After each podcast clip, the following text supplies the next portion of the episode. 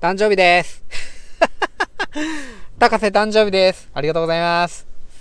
うんとね、誕生日ね、誕生日何するかってやっぱり、親に感謝を伝えるですよね。めっちゃ恥ずかしかったけど、メールの一文やったらいけるかなっていうことで、まあ親にね、自分入れてみましたね。なんか自分が親になったらわかるというか、高瀬は父親なので、そんなに、なんていうか、子供に産んでくれてありがとうみたいな感謝をしてほしいっていうわけはそんなにないんやけど、ね、でも、なんか、お母さん、で、うちの奥さんですけども、にはなんか、そういうことを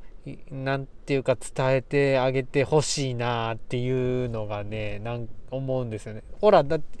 父親ってさ、父親ってさ、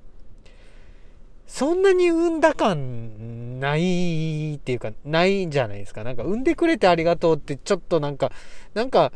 まあ確かに高瀬がいなかったら生まれなかったかもしれないんですけども、多分。多分僕のね、あれだと思うんですけどね。と思うんですけど、でもお母さんはやっぱりね、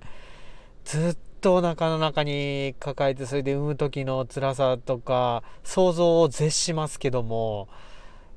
そっからね、もうずっと母親やっていて、まあ、自分で言ったら、母親業41年間ありがとうございますっていう感じですよねうん、いつまでたっても母の息子は自分なんですけども、うん、だからお母さんにはね、是非ね、伝えてほしいなみたいな風に思いますね。ということで、誕生日なんで、産んでもらったことに感謝しつつ、今日、生きていることに感謝したいと思います。知らんけど。